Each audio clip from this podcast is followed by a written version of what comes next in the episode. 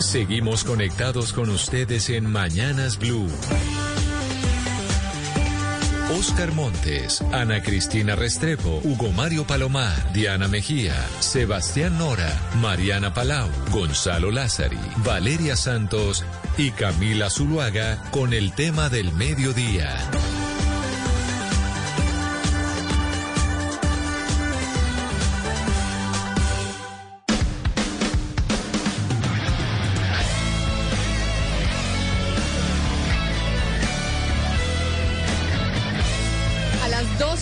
Del día, 18 minutos, seguimos conectados con ustedes aquí en Mañanas Blue, deseándoles una muy feliz Navidad, que tengan una gran Nochebuena, que la pasen con sus familias, pues tratando de pues escuchar música navideña, de saber qué estamos comiendo, cuáles son nuestros deseos. Mariana, y usted nos trajo su lista musical de Navidad para trasladarnos al Reino Unido y saber lo que están escuchando allá, en donde ya casi, pues usted termina el programa y se va a comer. Exactamente, Camila. Son casi las 6 de la tarde acá y lo que estamos oyendo en este momento es una banda que se llama The Darkness y es una banda de rock, como muy puede bien oír usted. Esta es una canción navideña, pero de rock. Se llama Christmas Time, Don't Let the Bells End.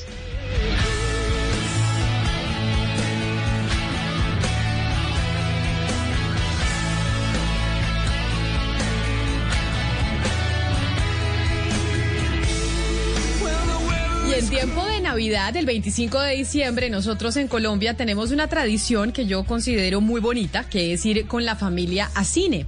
Pero ir con la familia a cine no a ver cualquier película, sino a ver una película colombiana. Por lo general vamos a cine a ver la película de Dago García, El Paseo, que además en esta oportunidad pues cuenta con la participación de la diva de divas. Yo diría que la única diva que realmente existe en Colombia que se llama Amparo Grisales. Y antes de saludar a doña Amparo Grisales, quiero que escuchemos y veamos el tráiler. Aquellos que están conectados a esta hora con nosotros a través de Facebook Live en nuestra cuenta de Facebook de Blue Radio Colombia y también a todos nuestros televidentes en Noticias Caracol Ahora, el primer canal digital de noticias en Colombia. Ese es el tráiler de El Paseo en donde participa Amparo Grisales y que es esa película que vamos a ver los colombianos casi siempre el 25 de diciembre. Muchachos, lo que pasa en San Ancho se queda en San Ancho. Exclusión de 11. Ah, me conozco los paseitos. Ahí pasa de todo. Yo no voy a dejar que la niña fuera sola por allá. Ah, ah. ¿Esos no son los papás de Sara? Ella, por supuesto, puso el grito en el cielo. Ay, que cómo así, que excursión de 11 con los papás. Eso ya es el colmo. Ella en el fondo quería que yo fuera. Mi papá me arruinó la vida. Como cosa rara, la suegra se nos pegó. Sarita, llegamos. Y esa señora es una ladilla. Señora, por favor, le pido que no se meta. Es un problema con mi familia y no con usted. Es que su familia es mi familia, ¿ah? En San Andrés asumí el liderazgo y le enseñé a esos muchachos a bailar calipso, a hacer snorkel Pero mi papá ni siquiera sabe nadar. y a bajar por el hoyo soplado. ¿Para qué? Pero fui la sensación.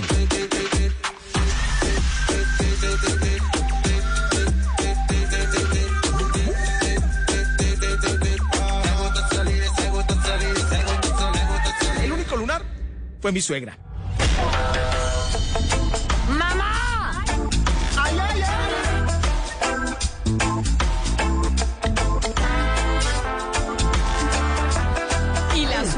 Sí señores, la suegra de esta edición del paseo es doña Amparo Grisales, que nos la imaginamos en todos los papeles, menos en este, pero que sin duda alguna va a hacer que muchos más colombianos vayan a las salas de cine mañana 25 de diciembre. Amparo, bienvenida a Mañanas Blue, qué placer tenerla con nosotros el día de hoy, que estamos de Navidad, de 24 de diciembre. Gracias, gracias Camila, toda la mesa, feliz Navidad, Nochebuena y muchas noches buenas este año de lo que queda y lo, el que viene. Muchas noches y muchos días buenos. Felicidades, Bueno, de yo- verdad, un abrazo a toda Colombia. Yo le voy a preguntar algo y esta sí es una pregunta como mujer. No tengo ni idea si mis compañeros me vayan a matar. Ahí estamos oyendo a Juancho, a Juancho Style, que es este artista sanandresano, en donde se lleva a cabo la película y en donde usted, Amparo, sale absolutamente espectacular. Y usted siempre se ve divina, porque eso ya lo reconocemos absolutamente todas las mujeres en el país. Pero para la preparación de esta película, en donde usted sale en vestido de baño, sale la suegra, pues despampanante, ¿tuvo alguna preparación especial en términos de alimentación, de cuerpo, de ejercicio, etcétera, etcétera? Claro, claro, porque imagínate que a mí Dago me ofreció esta película hace cuatro años y se iba a hacer justamente en abril del año de la pandemia. Entonces se pospuso, pero yo en ese confinamiento, pues yo siempre he buscado, digo que el éxito es equilibrio. Entonces yo siempre he venido como en esa búsqueda de equilibrio y lo que aproveché fue el tiempo para hacer más ejercicio, investigar más para tener la piel firme, tonificada. Y entonces estuve haciendo ayuno intermitente, intervalos en mis cardio y pues ejercicio siempre he hecho, pero ahorita le aumenté a las abdominales, le aumenté, varié mis ejercicios, investigué muchísimo y bueno, siempre me he cuidado mucho yo en la comida. Yo soy ovo vegetariana y, y, también medito porque también uno se alimenta de la respiración, de los pensamientos, de los sentimientos y me dediqué a llegar a esa película pues como una abuela bien mamacita porque era lo que requería el personaje. Entonces sí me tocó un poco doblar los cuidados este muy a conciencia y, y y porque eso era lo que pues, lo que tenía que proyectar, que fuera la abuela y además un poco también la gente que siempre cree que es un insulto decirme abuela, pues por eso les puse ahí les va la abuela, porque pues es una abuela que va ahí en la playa maravillosa, feliz de la vida, una abuela, una abuela muy, muy superada, muy evolucionada, una abuela maravillosa, cómplice, amiga, buena hija, que le abre los ojos a la hija, que arrulla y consiente a su nieta y entonces, eh, bueno, una abuela única. Entonces, por eso fue que me gustó mucho y para que no piense que es que a mí me da miedo ser de abuela. Ojalá fuera abuela, pero no fui. Pero tuve abuelas divinas y adivina. Mm. Amparo, ya que usted dice que esto también es un mensaje para todos los que la llaman abuela y demás, si hubiera sido, o sea, si el personaje hubiera requerido que no fuera una abuela mamacita como sale usted en la película, sino una abuela como una abuelita que nos imaginamos todos y que es el imaginario que tenemos en la cabeza, la que hace galletas, la que tiene el pelo blanco, ¿usted habría aceptado el papel también? No, para eso quienes hay muchas actrices que lo pueden hacer. sí que se tengan que caracterizar. Eso sí, no. O sea, no, no, yo creo que, que lo lindo y el, el, lo bonito es, digamos, el, el hook de este personaje es ese, ¿no? Que la gente no se lo espera y, y dar una, una abuela, pues, como era mi mamá, era una abuela feliz, amiga, cómplice, como ya te dije. Entonces, no, para eso hay gente que, que, que, que no se tiene que caracterizar. Porque imagínate, si tú biológicamente no das la edad de una abuelita, como pintan a las abuelitas, yo conozco abuelitas espectaculares, entonces, este, no, para eso hay actrices que los pueden hacer. Amparo, y para esta película usted no solo tuvo que prepararse, pues usted con su cuerpo, sino también para una comedia, porque hasta donde yo sé, usted nunca antes había hecho comedias. Y entonces yo quería preguntarle cómo fue ese proceso. Es decir, uno como actriz puede aprender a ser chistoso o cómo se prepara uno para hacer una comedia cuando nunca se ha hecho una comedia antes. Pues mira, eso es porque no te conoces la esencia. Yo soy una actriz integral, polifacética, pero los directores, todos, si tú le preguntas al maestro Jorge Ali, a Rodrigo, a todos, toda la vida me han dicho que yo en la vida real tengo un humor negro y un humor así, como que muy rápido. Tengo una, ¿me entiendes? Soy, soy muy rápida y y tengo y tengo también en el teatro hecho comedia, como que no, en el teatro yo he hecho, he llenado teatros y he hecho reír, comedia musical y comedia como no seré feliz pero tengo marido, o sea, yo he hecho comedia en teatro y ahí se aprende muchísimo, pero también eh, es que este no es el chiste buscado, entonces lo bonito es que es una película, es comedia, dentro del género comedia romántica, pero al mismo tiempo tiene esta película tiene un nivel muy lindo porque también tiene el melodrama, la historia de los personajes dentro de la familia, cómo de repente no se la llevan bien y cómo la abuela llega como a unirlos, como a enseñarles toda esa verdad y toda esa sabiduría que ella tiene de su vida. Entonces, eso es lo bonito de, esta comedia, que no es el chiste, porque a mí es que la verdad el chiste buscado, el chiste que se hace adrede para causar risa, que cae de repente en, el chiste vulgar, no, la película no tiene nada de eso. La película son las situaciones las que, las que hacen la comedia y también, como te digo, hay mucho melodrama, también hay lágrimas porque la relación es muy hermosa entre ella y la nieta, entre ella y la hija, entre ella y el yerno, y al final como termina siendo amiga del yerno. Entonces, como la familia unida y pasando situaciones unidos y dialogando terminan unidas y eso es lo importante. Yo creo que estas fiestas es poder abrazar la Navidad, abrazando a los seres queridos, dando gracias a Dios pues por hacernos sobrevivientes de este naufragio colectivo. Este, yo lo único que tengo es gratitud. Este año ha sido espectacular de verdad y yo todos los días yo no le pido nada al niño Dios ni, ni a Dios porque este te digo que los deseos se te manifiestan cuando tú estás en equilibrio y cuando estás eh, este, conectadísima con el universo y con Dios. Y eso es lo que me pasa a mí. Entonces, eso fue lo que salió.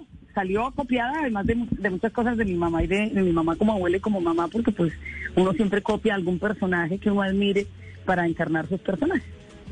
Pero venga, Amparo, volvamos a- al tema de la abuela sexy.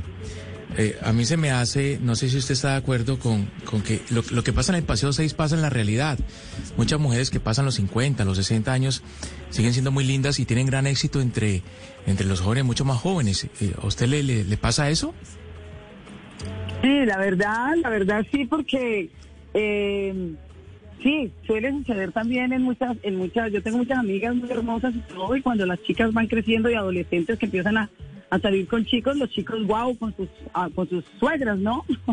Entonces, eh, sí, puede llegar a suceder. Lo lindo de esta comedia es que son eh, son cosas que suceden, son cotidianas, cosas cotidianas dentro de una familia, en un paseo y lo que sucede de verdad es muy simpático. Sí, suele suceder, suele suceder, pero, pero aquí sí hubo que, digamos que mostrar un lado muy hermoso, que es el que yo he visto, como ya les digo, de mis abuelas y de mi mamá.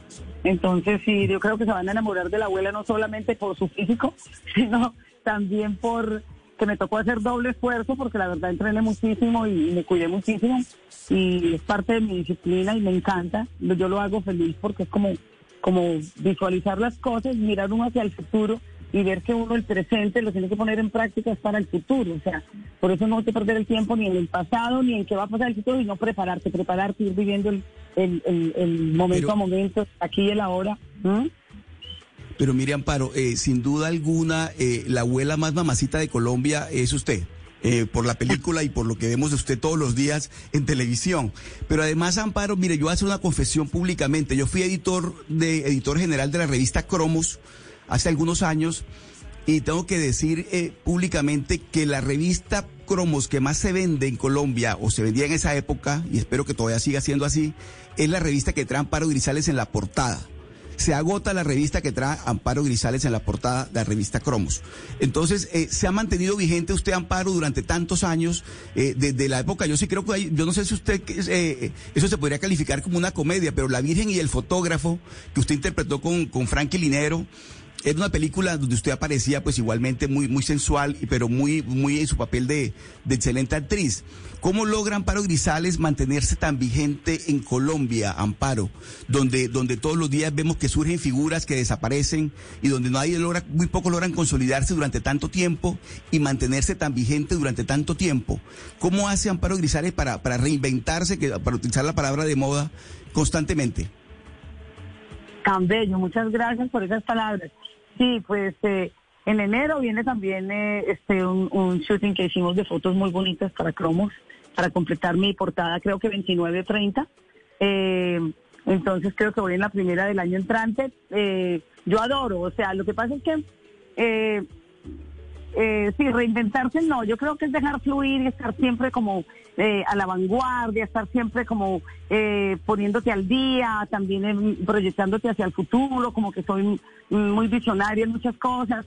Entonces, eh, yo creo que eso es lo que me pasa, pero siempre trabajando a full, a full, tanto en mi mente, en mi cuerpo, como en mi espíritu, y, y estando eh, lista como las Girl Scouts para cualquier trabajo que me ofrezcan de acción, de, de personificar, eh, pues dejar tu, tu- prestar tu, tu cuerpo y tu esencia, pero igual tienes que siempre recrear un personaje que generalmente copias de los personajes cotidianos, por eso uno como actriz debe ser muy observador, debe ser muy analítico, debe ser este abrazar todas las situaciones de la vida para uno de repente necesita ese, ese, ese detalle para recrear algunos personajes. Entonces, es fascinante, amo mi carrera y como te digo, yo estoy feliz de estar en esta película, eh, de la saga de, las, de los paseos, porque lo disfruté, lo, lo, me divertí muchísimo y no fue, no fue O sea, digamos que es como magia, es como magia del universo.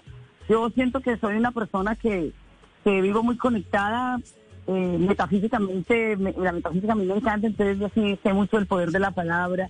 Entonces mucha gente de repente especula sin conocerte o por alguna actitud que tú tengas de repente en tu reality, porque eso es un trabajo, yo soy exigente, tengo carácter.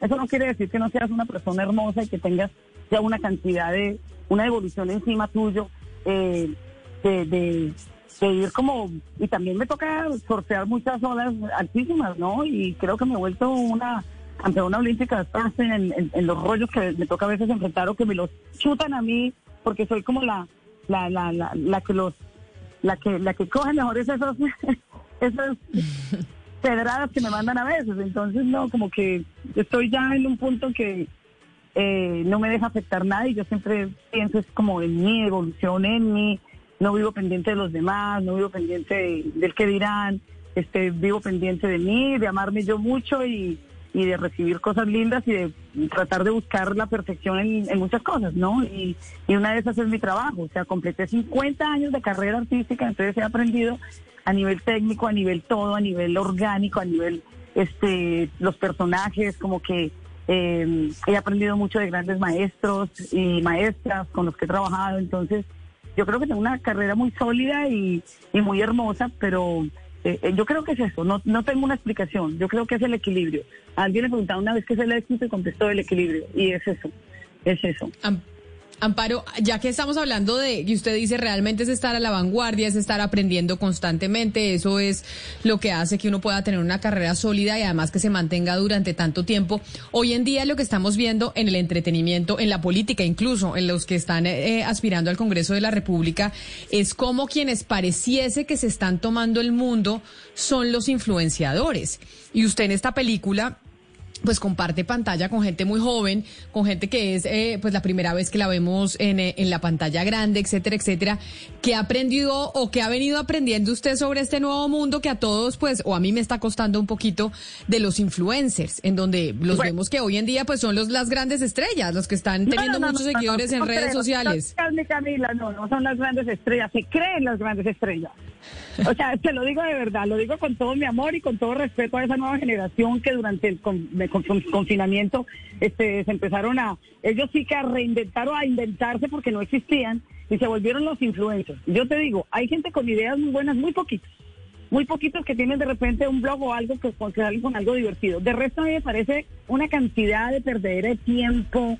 Yo no sé, o sea, ¿me entiendes? Las cosas que sacan ya se volvieron tan quemadas y tan, tan, tan esto que no saben de dónde hacer el chiste, de dónde inventarse personajes que no son ni chistosos, de y pegar el brinquito. A mí me tienen un poco harta. Te lo digo, yo creo más en los influyentes que en los influencers. Yo creo que es una moda que va a tener que cambiar, que esta juventud va a tener que ir evolucionando esa forma de ser influencer.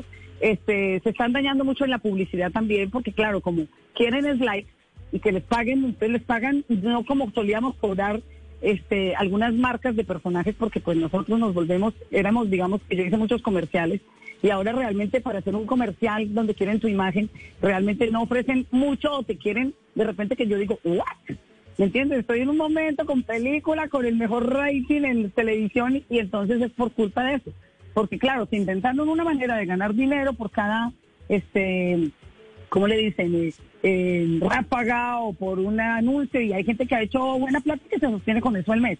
Pero, pero sí muchos creen que son ya, que son las estrellas y que son wow y que dominan el mundo. Yo no creo que eso sea así, mi amor. Eso no Pero, es- pero Amparo, o, o sea que esta gente cambi- cambió el mercado, pero uno también ve pues en la- las presentadoras de televisión, las actrices, pues también metiéndose en ese mundo de las redes sociales, porque como usted acaba de mencionar, pues la publicidad se fue para allá. Y digamos que los grandes anunciantes contratan a estos influenciadores y son a quienes les están pagando pues estas sumas de dinero para promocionar eh, ciertos productos. Entonces, ¿usted cree que esto es efímero?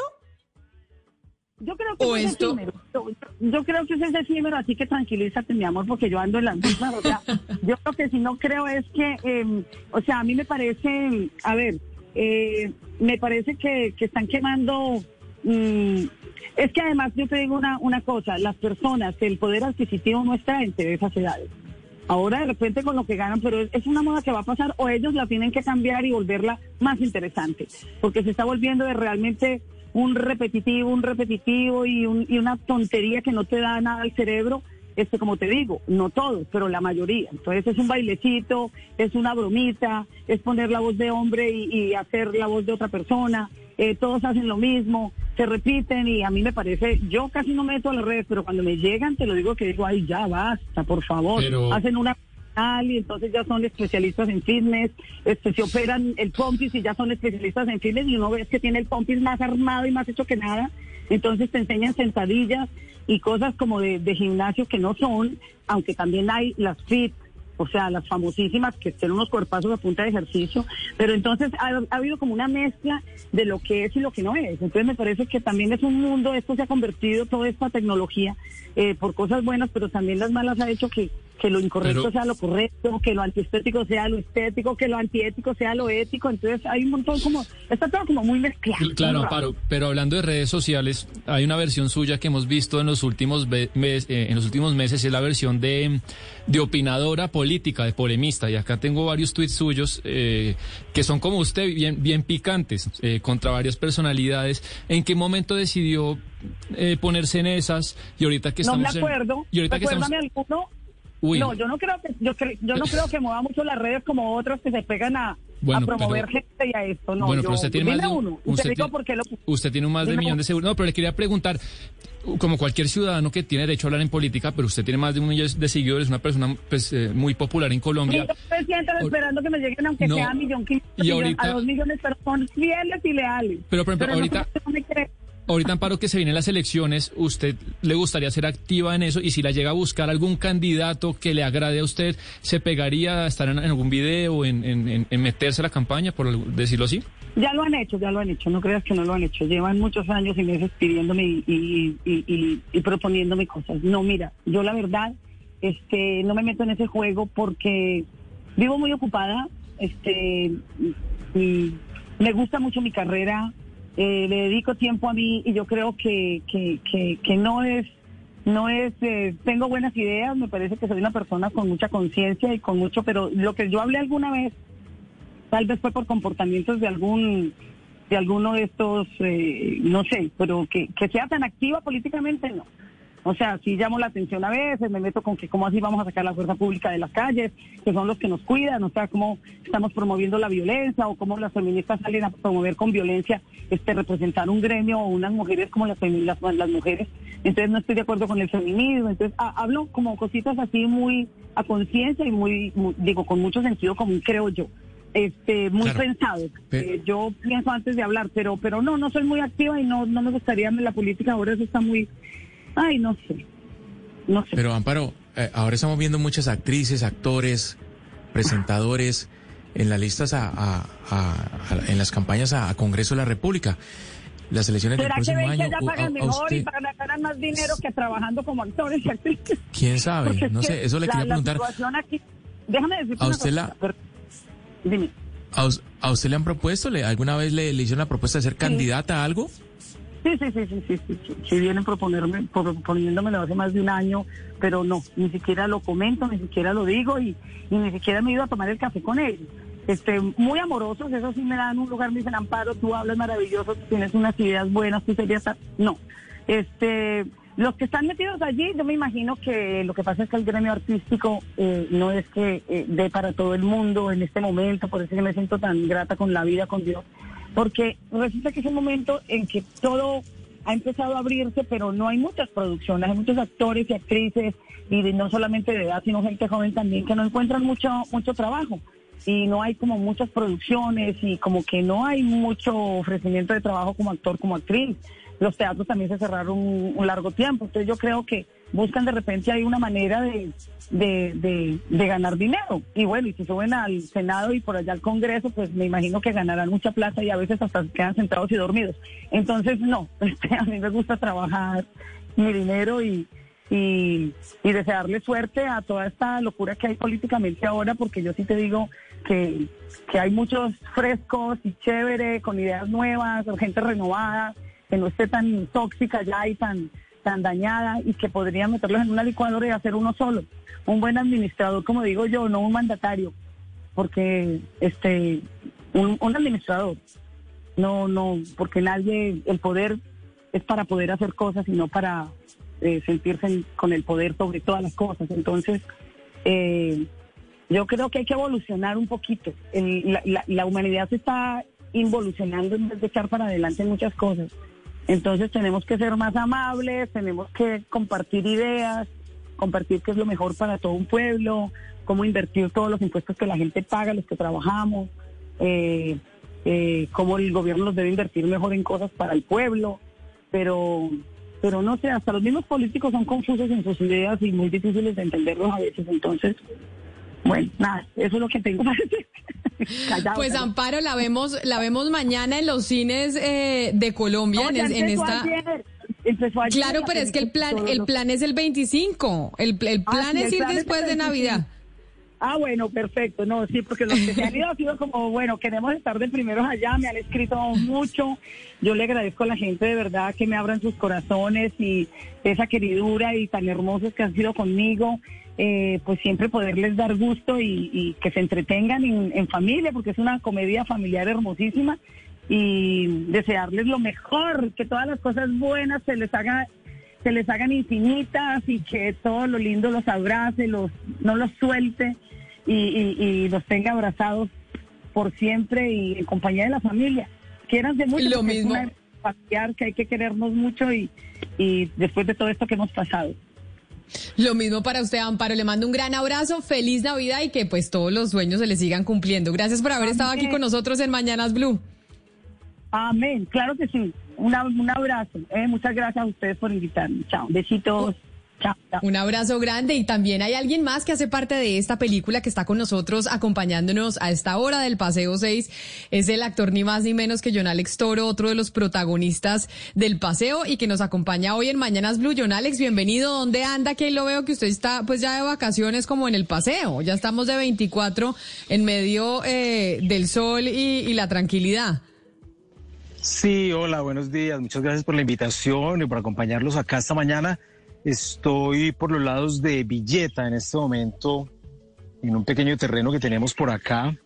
Estoy preocupado porque tengo el pollo en el horno y la entrevista llegó justo en el momento en que el pollo está saliendo, pero parece que todo está bien.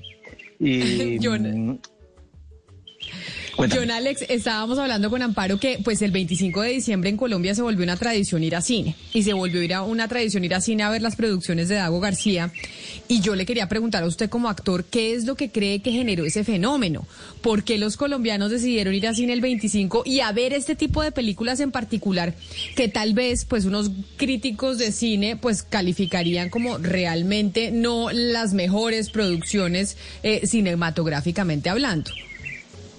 Yo creo que esta película tiene una conexión muy particular con la gente porque habla de unos conflictos muy cercanos y presenta un retrato que es muy eh, fácil identificar e identificarse con él.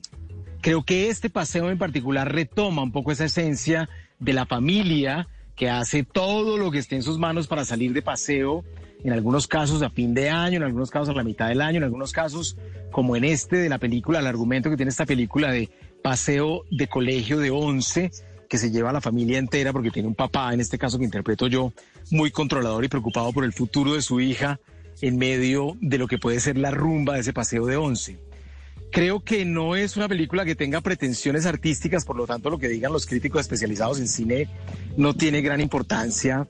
Eh, Es una película que tiene otro tipo de objetivos, digamos, no tiene pretensiones y su objetivo particular es entretener y divertir y creo que eso lo cumple a cabalidad. Es lo que quisiéramos que la gente experimentara en este fin de año, sobre todo en medio de mm, una crisis tan fuerte como la que vivimos por el tema que tiene que ver con la pandemia, por lo social, por lo económico, etcétera. Algo que dice Dago, no lo digo yo, es que mm, en las economías que están deprimidas como la nuestra, pues la gente busca entretenimiento, diversión o, por el otro lado, eh, emociones fuertes como podría encontrar en las películas de terror o de suspenso. Entonces creo que en ese sentido apunta muy bien a lo que la gente quisiera ver para entretenerse y dispersar un poco lo que tiene que ver con el ambiente que los rodea en el presente. Óigame, John Alex, y ya precisamente que hablamos de la pandemia, yo sí quisiera preguntarle por el rodaje de esta película, es decir, ¿cuándo se rodó? Teniendo en cuenta también que hubo muchos encierros últimamente. ¿Cómo hicieron para rodarla? Pues de hecho tuvo que cancelarse y aplazarse el rodaje que inicialmente estaba planteado para abril-mayo del año pasado. Y logramos por fin en mayo de este año consolidar las locaciones eh, y la posibilidad de trasladarnos a San Andrés para empezar a rodar allá. De hecho, tuvimos un tropiezo al principio porque empezábamos rodando en Bogotá y luego nos trasladábamos a San Andrés. Pero tuvimos unos contagios en el periodo de ensayos y tuvimos que aplazar una semana el comienzo del rodaje e irnos a arrancar por San Andrés después de haber pasado la cuarentena obligatoria a la gente que resultó contagiada. Estuvimos en San Andrés aislados dentro de la isla, paradójicamente, en un hotel que queda hacia el lado del hoyo soplador y eh, estábamos separados, digamos, del centro de San Andrés. Tuvimos la suerte de no tener durante el rodaje ningún tipo de contagio ni contratiempo en medio de la gente, digamos, que estaba en el, en el rodaje, ni en el equipo técnico, ni en el equipo de actores, ni en la parte creativa. Eh, y llegamos a Bogotá a terminar en semana y media lo que nos faltaba por hacer. Así que, pues obviamente sí nos vimos afectados, pero logramos con el tiempo hacer realidad el rodaje y por fin estar en las salas ahorita casi que con los pelos en el alambrado porque todo empieza a ser un poquitico como como medio asustador y la paranoia empieza a subir con el tema de Omicron, etcétera, etcétera. Así que estamos, digamos, en este momento estrenando en salas cuando las salas están todavía abiertas. No sabemos lo que va a pasar dentro de un mes.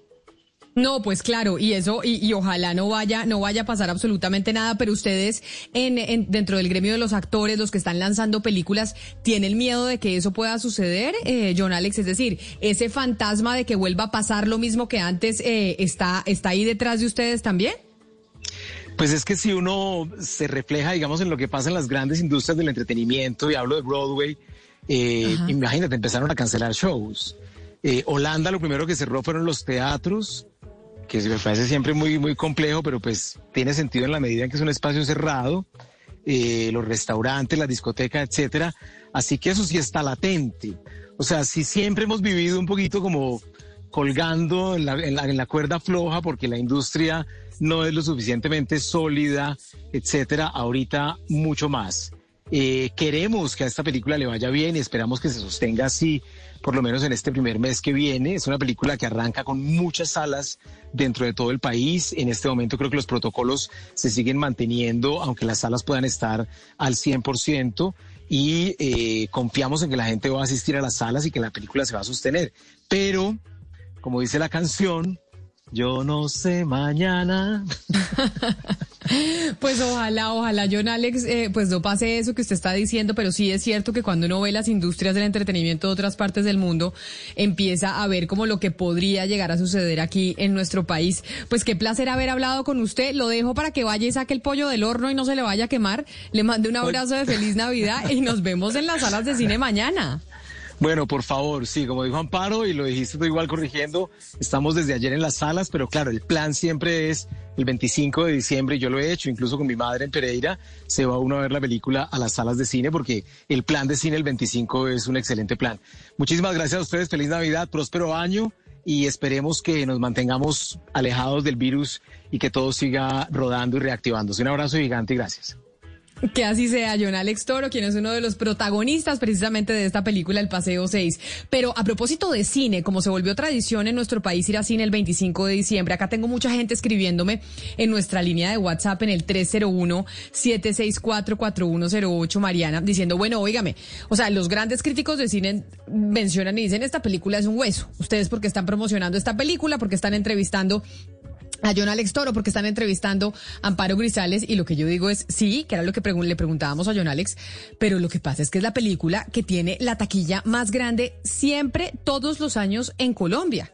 Más allá de que los críticos de cine les parezca que no es tan buena, Oscar. Pero son éxitos totales todas las películas del 25 de diciembre, Camila pero además es porque, bien lo dijo John Alex Toro, no son unas películas que tengan pretensiones artísticas, pero uno va a divertirse, uno va al cine un 25 de diciembre, espera la película para entretenerse un rato. Colombia ha tenido una tradición en este cine, Camila, porque mire, usted no recuerda, usted no había nacido en esa época, pero por ejemplo, por allá por los 70, había películas del Gordo Benjumea, de Frankie Linero, de, de Lida Zamora, que eran esposos en vacaciones y demás. Películas comedias, ligeritas, de entretenimiento, y al colombiano le gusta ese tipo de cine, le gusta ese tipo de películas y de manera que yo sí, o sea, yo sí quiero ver un cine mucho más eh, elaborado, pues mucho más con mayores pretensiones, pues habrá su momento. Pero el 25 es para ver estas películas y para divertirse, Camila. Me parece que eso es ese es el plan perfecto.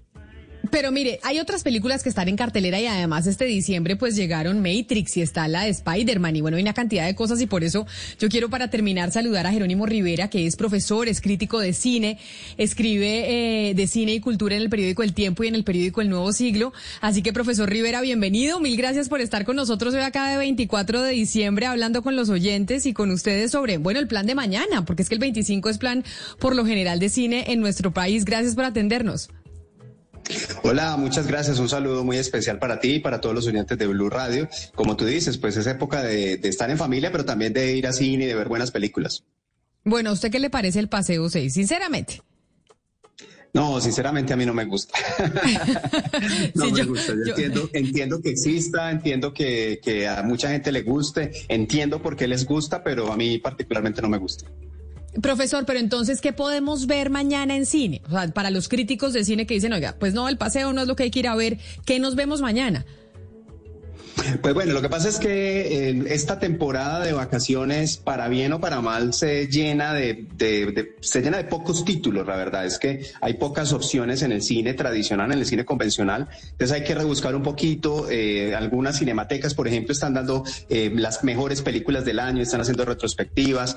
Hay una película también que, que no la he visto aún, pero que pinta muy bien, que se llama No miren arriba. pero la verdad es que en la mayor parte de las salas de cine como tal están con muy pocos títulos. O sea, tenemos Spider-Man desde hace rato en la mayor parte de las salas, Encanto, eh, pues ahorita que entra el Paseo 6, creo que no hay muchas opciones en las salas, pero las plataformas por fortuna sí tienen muy buenas opciones. Entonces, pues yo creo que la idea es que haya cine para todos los gustos. Obviamente, pues que exista el Paseo 6 está muy bien porque a mucha gente le gusta, pero, pero quienes no quieran ver esa película, pues ahí tienen muchas otras opciones también. señor Rivera, ¿usted ya se vio Encanto? Sí. Es que le, pongo en contexto y también a los oyentes. Internamente en el grupo de trabajo hemos tenido un poco un debate. A mí me parece, a mí no me gustó Encanto, más allá de lo bonito de la música y todo, porque el hecho de que no tenga villano eh, me, desilusionó mucho. Usted como crítico de cine, más allá de que es una película colombiana, ¿qué le pareció Encanto el hecho de que no tenga villano, que es algo que para mí en Disney es inconcebible? Sí, yo creo que la, principal falencia de la película es el guion, definitivamente. O sea, creo que es una película que visualmente está muy bien hecha, está muy bien construida, que hicieron una muy buena investigación, porque eso se nota, digamos, en la, en la parte ya visual y sonora inclusive de la, de la película. Pero como tú dices, es cierto que, digamos, tiene un problema en la estructura narrativa. O sea, la película tiene un conflicto que aparece muy tarde y que se resuelve muy rápido. Entonces, eh, desde el punto de vista estrictamente cinematográfico, pues tiene esas falencias, pero más allá de eso, pues yo creo que es una película para, para el público general, sobre todo para los niños, y, pues yo creo que funciona bien en ese sentido, sin ser, yo creo, un nuevo clásico de Disney, sino pues una película tal vez menor de esta casa que es, que es tan importante y que tantas películas entrañables ha tenido también. Pero Jerónimo, hablemos justamente de eso que dice Sebastián, que la película carece de villanos. Y la verdad es que a mí, yo considero que no es la única película de Disney que no tiene un villano. Es decir, por ejemplo, está esta, eh, se llama Luca, creo que se llama, que tampoco tiene un villano y hay muchos ejemplos más. ¿Por qué no nos cuenta usted también ese giro de por qué ahora las películas no están encontrando un villano, sino más bien retos? ¿Qué es lo que refleja eso en el mundo del cine? Bueno, no es grave que no haya un villano porque hay diferentes tipos de conflictos. Hay conflictos inclusive en donde el villano es el mismo protagonista. Hay conflictos donde el villano es la situación, que sería más el caso de Encanto.